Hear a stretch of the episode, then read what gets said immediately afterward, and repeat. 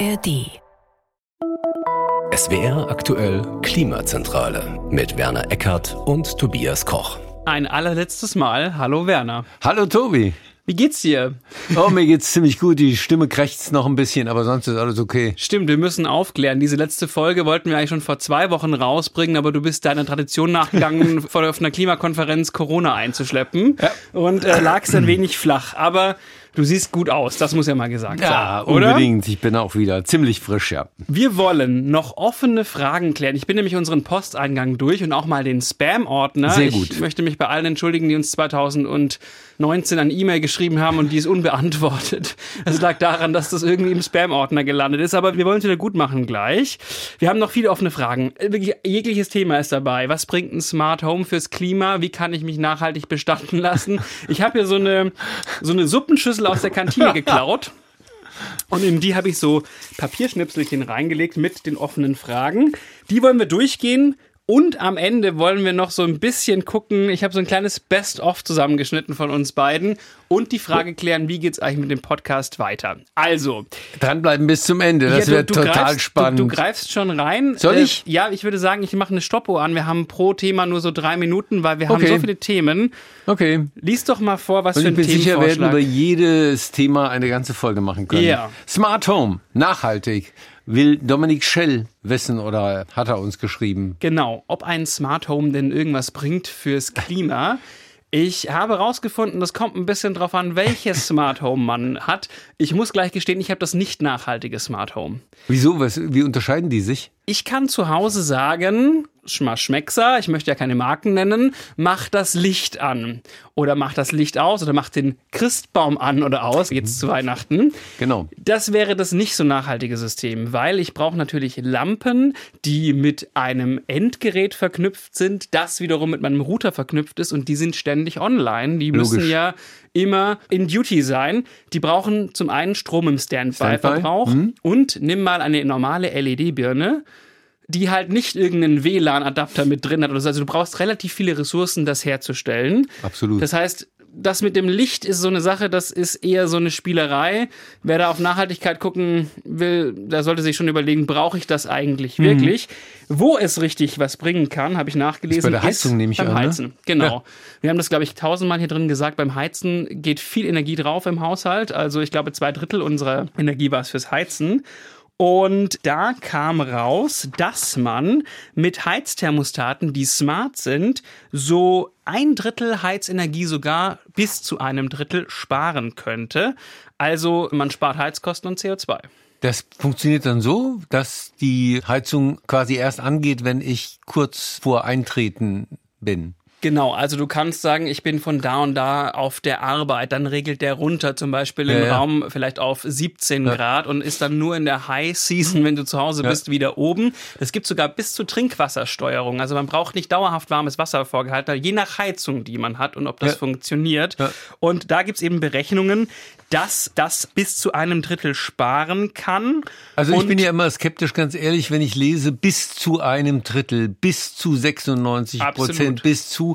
Also äh, in der Regel heißt das ähm, nicht so super viel, äh, hat aber theoretisches Potenzial.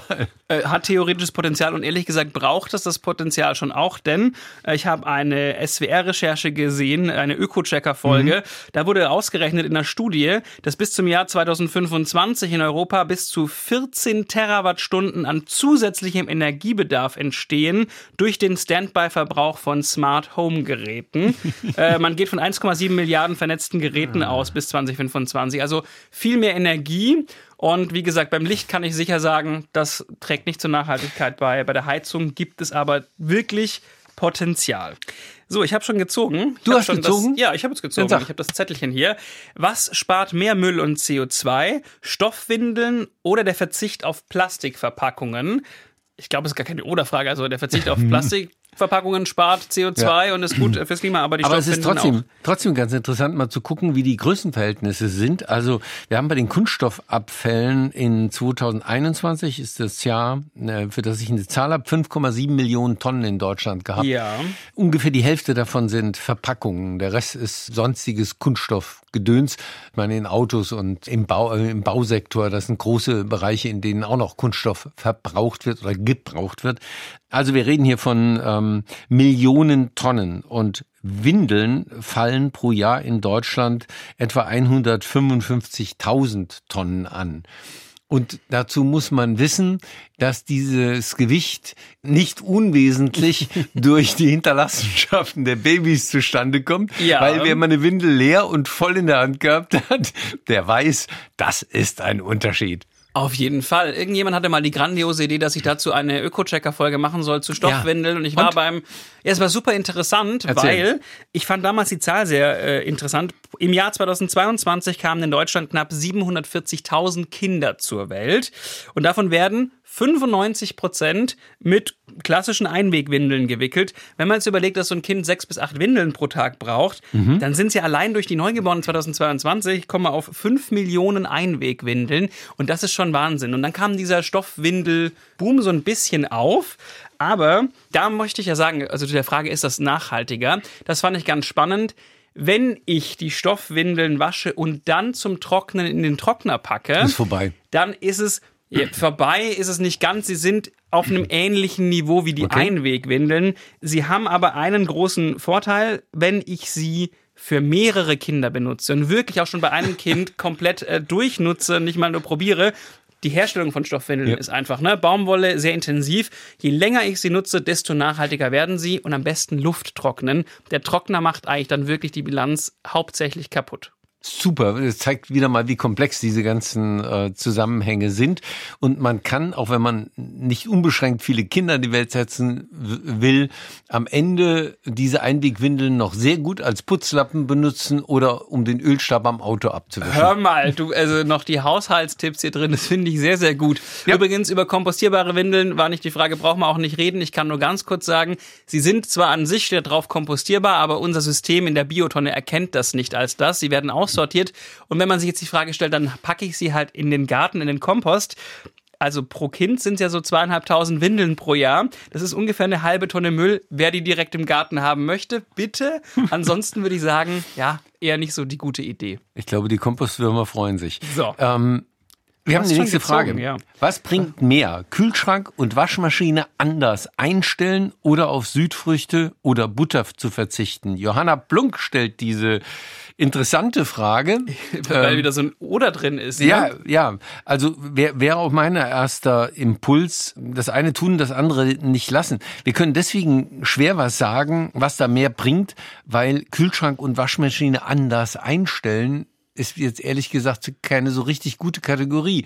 Du kannst schwer was dazu sagen. Ich habe mich hier mit meinen schlechten mathematischen Ach, Fähigkeiten. Ja, also die Kühlschrank stimmt schon. Ein Grad höher einstellen spart. Wie ist denn das bei Kühlschränken? Wie viel Energie hast du eine Zahl äh, parat? Äh, ich hatte zwei Zahlen gefunden und zwar ja. die Euro-Ersparnis pro ja. Jahr. Das lag irgendwo bei sieben bis zehn Euro und sie sind von 30 Cent pro Kilowattstunde ausgegangen. Okay. Also 27 Kilowattstunden habe ich mal überschlagen. Ja. Und eine Kilowattstunde sorgt in Deutschland im Schnitt für so 400 äh, Gramm, Gramm CO2 laut Umweltbundesamt. Sprich, ich spare 11,7 Kilogramm CO2.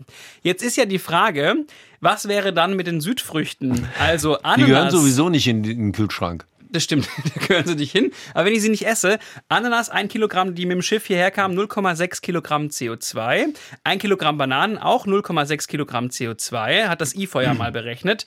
Ein Apfel und eine Birne aus Deutschland sorgen im Schnitt für 0,3 Kilogramm CO2. Sprich, pro Kilogramm Lebensmittel sparen wir 0,3 Kilo.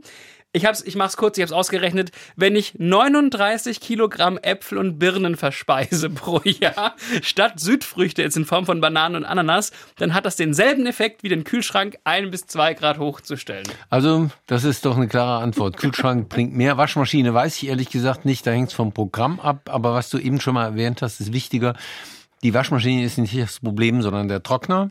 Äh, genau, ähm, richtig. Also da kommt dann echt was zusammen. Ähm, das wäre dann nochmal vor dem Verzicht auf Süd Früchte. Ja. ja, weil also 39 Kilogramm muss man erstmal verspeisen, glaube ich, oder? Ja. Im Jahr an Südfrüchten ja. äh, im Vergleich zu, zu heimischen Früchten. Bei der Waschmaschine gibt es verschiedene Zahlen. Die Verbraucherzentrale sagt, wird mit 30 statt mit 40 Grad gewaschen, spart das bis zu 40 Prozent. Da Doch haben wir wieder das ominöse bis zu. Ja, das, genau, das, das ist aber immer so. Hey, Gut. zweieinhalb Minuten. Nächste Frage. Soll ich ziehen? Ja, du. Dann mache ich das doch. Das ist so ein dicker Zettel, hol mal den. Den dicken Zettel? Den dicken Zettel. Ja, das ist eine Frage für dich. Da kannst du noch mal glänzen, bevor du in Rente gehst. So. Äh, CO2-Speicherung in Schnecken- und Muschelschalen. Annette Michel hat uns geschrieben, Schnecken- und Muschelschalen bestehen aus Calciumcarbonat. Um ein Molekül zu erzeugen, müssen die Tiere drei CO2-Atome aus der Luft binden. Also Kurzum, wenn die ihre Schale bilden, dann wird darin CO2 gebunden. Wäre es da nicht sinnvoll, Schnecken- und Muschelwachstum zu fördern? Wow. Absolut, weil die gut schmecken. Ja, toll. toll, Werner. Ja, vor allem die Muscheln. Also ja, da, da ist viel Wahres dran und auch das zeigt wieder mal, wie komplex die Zusammenhänge sind. Also richtig ist, man kann so relativ dauerhaft CO2 binden. Viel besser als äh, zum Beispiel in Holz, äh, weil das wirklich in der Muschelschale auch als Gestein quasi ja, bleibt. Das, das klingt ist, ja äh, erstmal plausibel. Das klingt total plausibel und das funktioniert auch und es gibt auch Überlegungen, sowas zu machen. Das Problem ist, ein Größenordnungsproblem erstmal. Mhm. Wenn man mal die Produktion der EU an Muscheln und Austern sieht, da gibt es tatsächlich eine Zahl zu, dann bindet das etwa 45.000 Tonnen Kohlenstoff, nicht CO2, sondern genau. Kohlenstoff pro Jahr. Und das wären etwa 150.000 Tonnen CO2, ganz grob gerechnet. Mhm. Aber alleine Deutschland hat einen CO2-Ausstoß von 700 Millionen Tonnen CO2. Mhm. 700 Millionen Tonnen, 150.000 Tonnen. Also da sind wir weit unter einem Promille unterwegs. Und das ist nur die deutsche ja. äh, äh, Emission im Vergleich zur EU-Produktion von Muscheln. Das heißt, man müsste schon arg viel Muscheln produzieren, ehe man überhaupt was vorm Komma sieht. Ja. Ähm, das aber so ist als großes weltweites Klimaschutzprojekt. Ja. Das zweite Problem ist, ich meine, die, die Meere produzieren ja Muscheln auf Teufel komm raus. Ist ja mhm. nicht so, dass das ähm, so wäre, dass das nicht produziert wird. Im Gegenteil, zum Beispiel, wenn man Flüsse anguckt, regional, die Quaggermuscheln im Rhein zum Beispiel, ist ja eine neu eingeführte Art, die quasi jetzt weite Teile der Biomasse in, in einem solchen Fluss ausmacht. Also es mangelt nicht an Muschelproduktion, auch wenn wir nicht alles wegessen. Die Natur sorgt schon dafür, dass es stattfindet. Spannend ist, dass unter den Konditionen des Klimawandels und mit mehr CO2 im Wasser leider die Muscheln leiden. Also es werden nicht mehr Muschelschalen gebildet, sondern weniger. Mhm. Denn die Versauerung wirkt diesem Mechanismus entgegen der Muschel. Mhm. Kalkbildung. Äh, da gibt es auch Studien dazu. Da hat man das ausprobiert und gesehen, dass die Fähigkeit von Muscheln und Austern zur Produktion abnimmt, und zwar bei Muscheln um 25 Prozent und bei Austern um 10 Prozent bis zum Ende des Jahrhunderts, wenn der CO2-Gehalt im Meer weiter so steigt. Das heißt, wir haben einen natürlichen Prozess, der eher in die Gegenrichtung läuft. Ja. Also das Einzige, was helfen könnte, wären künstliche Muschelschalen und auch das in der Tat wird gemacht an der ACLA, also der University of California in Los Angeles. Die ähm, haben eine Idee, wie man Meerwasser in einer Maschine dazu bringt, künstliche Muschelschalen auszubilden. Das wäre eine Option für die Zukunft. Wir müssen sowieso CO2 aus der Atmosphäre und den Meeren entfernen. Ja, könnte vielleicht ja. mal eine Lösung sein, ist bestimmt nicht die Lösung für die Klimaprobleme der Welt. Ein Eine kleines Add-on. Hm? Ne? So, das zu muscheln, es ist spannend hier, dieser, diese kleine Gulaschschale hier, was da so drin ah. steckt. Willst du, du darfst ja genau, du bist Ich habe den, den, ich hab einen ganz kleinen Zettel. Mhm. Oh, Gesundheitssystem und Klimawandel.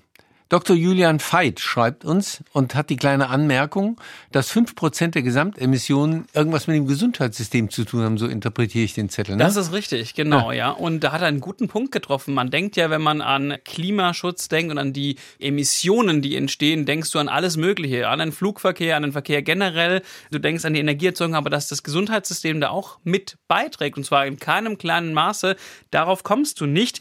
Und ich habe gelernt, dass davon ein großer Teil Narkosegase sind.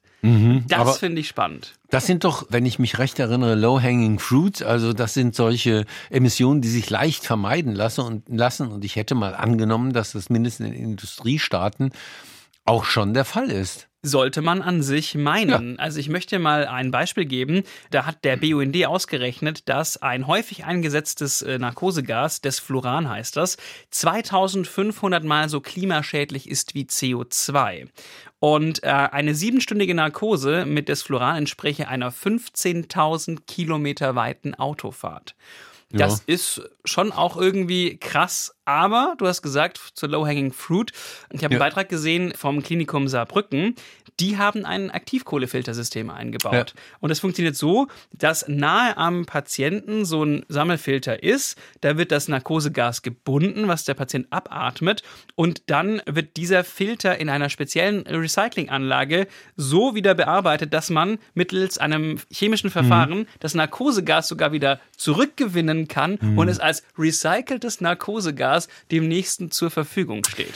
Wir haben noch Luft nach oben. Das ist gut zu wissen. Danke für diesen Hinweis. Das ist sehr schön. Jetzt darf ich ziehen. Du darfst. Ne? Okay.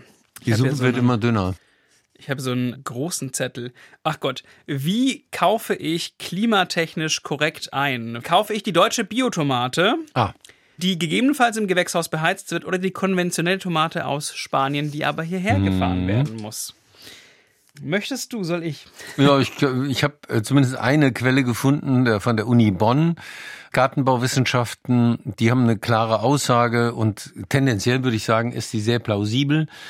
Im Sommer, wenn die Tomaten draußen wachsen und mit natürlichem Licht und natürlicher Wärme, ist die heimische Produktion oder auch die äh, niederländische, ist ja wurscht in dem Fall, besser. Ähm, Im Winter aber kann es durchaus vernünftig sein, spanische Tomaten zu kaufen. Dann sind die sogar bis zu zehnmal, jetzt kommen wir wieder bis zu, zehnmal ähm, weniger CO2 als die Ware, die mit hohem Energieaufwand, zum Beispiel dem niederländischen Erdgas, in niederländischen Treibhäusern erzeugt Du wird. sagst es. Ich habe mir in äh, Holland ein Gewächshaus angeschaut und mir wurde gesagt, hier drin brauchen wir pro Jahr 18 Millionen Kubikmeter Gas. Das entspricht so ungefähr dem jährlichen Gasverbrauch von etwa 7.500 durchschnittlichen Einfamilienhäusern. Also das ist richtig viel.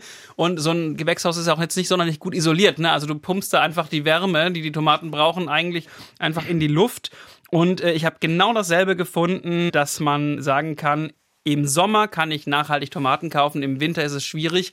Im Sommer aber ist das spanische Problem halt auch das Wasser. Das heißt Ja. also, im Winter kann ich noch eventuell auf spanische Tomaten zurückgreifen, aber generell ist im Winter eine Tomate einfach nicht nachhaltig.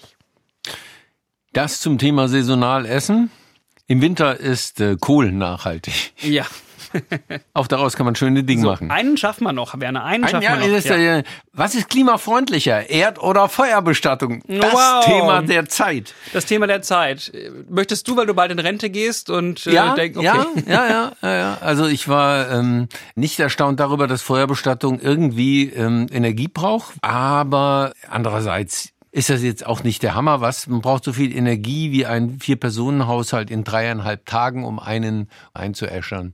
Ja, ich, ich würde, glaube ich, gar nicht so sehr auf die Energie gehen, sondern dass es einfach ein Mehraufwand ist. Also wenn du dich wirklich äh, Feuer bestatten möchtest, und ich möchte wirklich Ja. sagen, das ist ein emotionales Thema, wer übrigens gerade nicht zuhören möchte, einfach drei Minuten weg. nach vorne skippen, dann sind wir, Da wird's wieder äh, lustig. Dann, dann sind wir wieder da. Man muss ja trotzdem dich in den Sarg packen, du musst zum Krematorium gefahren Ja. werden, dann wird das alles quasi äh, wieder zum Friedhof gebracht, dort beigesetzt und bei der Verbrennung entstehen Schadstoffe, die müssen gefiltert werden, das muss Ja. wieder recycelt werden. Und so befremdlich das vielleicht klingen mag, wenn du im Ganzen auf den Friedhof kommst, Ja. dann gibst du ja Phosphor, Eisen, Zink ins Erdreich, aber du bist ja theoretisch auch noch wertvoll. Dünger. Dünger sozusagen. Es ist so, aber was willst du auf dem Friedhof anbauen? Wer isst denn Tomaten vom Friedhof? Ja, ja, trotzdem ist es etwas, was du der Natur quasi in der Form äh, zurückgibst. Ja, in Form von Überdüngung. Das braucht doch kein Mensch auf dem Friedhof. Okay, dann- Magerrasen wäre dort angebracht, das wäre mal ein richtig gutes Biotop. So. Ist übrigens eine Anregung für meine eigene Bestattung. Ja, okay. Finde ich wichtig. Dann sei das auch mal gesagt. Ja. Die Grüße gehen jetzt raus an die Familie. Wir hören jetzt, äh, glaube ich, an der Stelle auf. Machen wir einen Knopf dran. Es ist einfach eine persönliche, sehr persönliche Sache auch Ja. und darum Raum. Sei gesagt, also es gibt eine Studie auch, ich habe es noch gefunden, von Forschenden des Instituts für Ökologie der Tschechischen Universität für Lebenswissenschaften und die haben gesagt, dass sie bei Erdbestattungen einen ökologischen Vorteil sehen. Ja, weil die haben auch die Düngewirkung auf dem Friedhof mitgerechnet. Ähm, das habe ich gesehen. Ja, ja, ja, da bin ich strikt dagegen. Aber das war dann auch die letzte Frage in ja, diesem Podcast. So, äh, das stimmt, ja. Das war auch die finale Antwort. Das war die finale, das war die finale Antwort. Ich möchte dir, wir müssen noch die Kopfhörer aufziehen, weil ich habe ja. ähm, kleines äh, Best-of vorbereitet. Denn ich habe ja exakt 103 Mal Hallo Werner gesagt. Und Ist das wahr? ja, 103 Mal. Das ist unsere 103. Folge. Und Menschen haben immer an die Redaktion geschrieben. Wir müssen, glaube ich, mal mit dem Vorurteil aufräumen. Es gab keine Redaktion. es waren nur wir zwei. Ja. Wir haben auch nie nie vorher gesprochen, was wir machen und das hat man so, wie wir auch einsteigen wollen, das hat man so manchmal gehört. Hallo Werner. Hallo Tobi. Ist es nicht schön, dass es auch in deinem Alter noch erste Male gibt? Jetzt aber gut, oder? Du hast gestern Abend zum allerersten Mal genetflixt.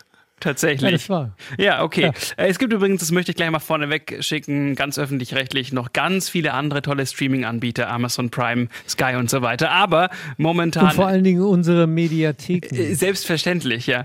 Hallo Werner. Hallo Tobi. Tobi, ich habe eine Frage. Ja. Was macht glücklicher? Viele Vogelarten im Garten oder eine Gehaltserhöhung? Gibt es dazu eine Studie ähm, oder ist es, einfach nur eine, eine Frage? Dazu. Nein. Nein es gibt eine Studie ich glaube, dazu. die Gehaltserhöhung macht nicht langfristig glücklich, weil man gewöhnt sich daran. Allerdings Vögel am hm. Morgen, ich weiß nicht, vielleicht beruhigen die mich tagsüber. Morgens nerven die mich. Also es gibt tatsächlich laut äh, Ecological Economics ein Fachblatt, eine Studie, die sagt, dass 14 Vogelarten im eigenen Umfeld, also im Garten zum Beispiel, mindestens so zufrieden machen wie 124 Euro im Monat mehr auf dem Konto. Es ist nicht ernsthaft untersucht worden. Doch, es ist untersucht worden. Hallo Werner, du alte Umweltsau. Jetzt aber gut, Tobi, ja? Bevor du jetzt gleich explodierst. Bin ich, ich deine Oma oder was gibt dir das Recht? nee, bist du nicht, aber du bist 60 und damit schlimmer als die Oma, habe ich rausgefunden. Hallo Werner. Hallo Tobi. Werner, wir reden heute über Sharing-Angebote. Ich weiß gar nicht, muss man das am Anfang mal kurz erklären? Ähm, sharen, teilen. Meine Frau und ich teilen an einem Kuchenbuffet immer die Kuchenstücke, damit wir mehr, mehr Sorten probieren können, ohne zu platzen. Aha, also Rebound-Effekt. Siehst du, ihr teilt euch das, damit ihr mehr probieren könnt. Sehr genau. schön, wunderbar. Hallo Werner. Bist du denn sicher, dass ich Werner bin? Also ich glaube von der Stimme her und dass du in einem Studio stehst, dass ich für dich gebucht habe, du bist Werner, ja. Also ich kann dir das jetzt und für heute bestätigen. Hallo Tobi, aber ich könnte auch verstehen, wenn jemand sagt, man weiß nicht im Internet, was man so hört, ob das stimmt oder ob das nicht stimmt. So, das hast du dir echt schön zurechtgelegt, ja. denn wir wollen über Fake News reden. Ich wollte einsteigen mit, siehst mal, Werner. alle zwei Wochen verbreiten wir hier die Lüge des Klimawandels. Hallo Werner. Hallo Tobi. Was ist das für eine Premiere? Wir sind zu zweit in einem Studio mal Auge wieder. in Auge. Äh, heute ist alles anders. Heute wird auch getrunken bei der Arbeit tatsächlich. Echt? Und äh, das hat Gründe. Wir reden heute über Wein. Unsere 40. Folge geht so ein bisschen um ein Thema, was uns beiden sehr am Herzen liegt. Ich weiß gar nicht, ob es jemanden interessiert, aber uns interessiert. Und es ist ein mega tolles Thema, sowohl von der önologischen Seite her als auch von der klimatechnischen Seite her. Es ist spannend. Du hast Wein mitgebracht. Ich habe Wein mitgebracht. Hallo Werner. Hallo Tobi. Werner, was ist zu warm, zu sauer und zu dreckig? Äh, meine Klospülungsabwässer. Oh Gott, was ist der schlimmste Einstieg für eine Podcast-Folge der Welt? Ich meinte das Meer, die Ozeane. Darüber reden wir heute. Gott sei Dank nicht über Kloabwässer. Wow, Werner. Es klang, es klang aber ehrlich so ein bisschen so, es klang nach Müllkippe. Siehst du mal, aber äh, ich rede vom Meer. Und das sind unsere Ozeane ganz offensichtlich ja auch. Ja, man hat gemerkt, wir haben uns nie groß abgesprochen, aber im Meer hast du dich gut gerettet am Ende. Ah. Ja, 103 Folgen, Werner, waren das. Wenn es nach einigen Leuten draußen geht, war das noch lange nicht das Ende. Denn ähm, Stefan Haug schrieb, ich bin so oft am Wochenende aufgestanden und habe erstmal nachgesehen, ob es eine neue Folge von euch gibt. Wow. Dann fing mein Wochenende immer gut an, trotz all der Katastrophen. Ich hätte gedacht, wir sind dann die Katastrophe eigentlich. Ja, aber ähm, an uns gemessen ist alles andere keine mehr. Augenscheinlich. Und er schreibt, at SWR wäre nicht ein Honorarvertrag mit Herrn Eckert möglich. Also, du sollst noch nicht in Rente gehen, sagt er. Ja. Aber ich glaube, das willst du nicht. Du willst wahrscheinlich gar nicht mehr mit mir hier reden. Das, äh ähm, ich will jederzeit mit dir reden, aber irgendwann ist gut und äh, es müssen wir neue was machen. ganz viele E-Mails noch, die dich grüßen und äh, sich wünschen, dass Danke. der Podcast weitergeht. Es wird, das kann ich verraten, in irgendeiner Form weitergehen. Ich muss mich ja noch ein bisschen beschäftigen bis zur Rente. Ich habe ja noch so ein paar Jährchen. Daher würde ich jetzt folgenden Deal vorschlagen. Bleibt einfach abonniert. Also auf Spotify, Apple Music, der ARD Audiothek. Ich melde mich hier auf diesem Kanal, wenn es was Neues gibt. Vielleicht machen wir das sogar auf diesem Kanal. Noch ist alles offen. Wir arbeiten an einer Fortsetzung. Und ja, vielen Dank für viereinhalb Jahre und Zuhören. Das Ja, ist das äh, ist eine große Leistung. Ähm, vor allem für die Zuhörenden. Zeigt, das meine ich doch. und zeigt, dass diese Gesellschaft schon noch belastbar ist. Oh, das, möchtest du das als Schlusswort stehen Aber lassen? ist doch eigentlich schön, ja. Ja. Ich finde, finde das schön. Ich, ich, ich glaube, es haben sich auch viele aufgeregt über das, was wir gesagt haben. Das ist ja auch schön, solange man sich zuhört, finde ich äh, Aufregen legitim. Ich rege mich auch über viele Menschen auf. Äh, Und trotzdem finde ich sie nicht strunzdoof. So, das lassen wir so stehen. Werner, ich sage persönlich vielen herzlichen Dank. Das hat äh, sehr viel Spaß gemacht. Das hat mich äh, sehr in meiner beruflichen Karriere auch geprägt. Wir bleiben ja eh in Kontakt und wir hier, also ihr, die zuhört und ich auf jeden Fall auch. Das wünsche ich dir. Dankeschön. Bis ganz bald und Ja. Feierabend. Schicht im Schacht. So ist es. Kann man Lügner an ihrer Wortwahl erkennen? Wie kann man das Tor zur Hölle schließen? Das gibt's wirklich. Schwarz mit weißen Streifen oder weiß mit schwarzen Streifen? Welche Farbe haben Zebras denn nun? Witzige Nerd-Themen, kurioses Wissen, Zeug, was ihr nie wieder braucht, worüber ihr aber definitiv immer wieder sprechen könnt. Bei Fakt Up gehen wir diesen Sachen auf den Grund. Bei uns bekommt ihr immer die aktuellsten News aus der Wissenschaft und definitiv was zum Lachen. Und nebenbei, etwas lernen könnt ihr natürlich auch. Fakt Up, eine Woche Wissenschaft gibt's immer freitags. Abonniert uns in der ARD Audiothek und überall, wo es Podcasts gibt.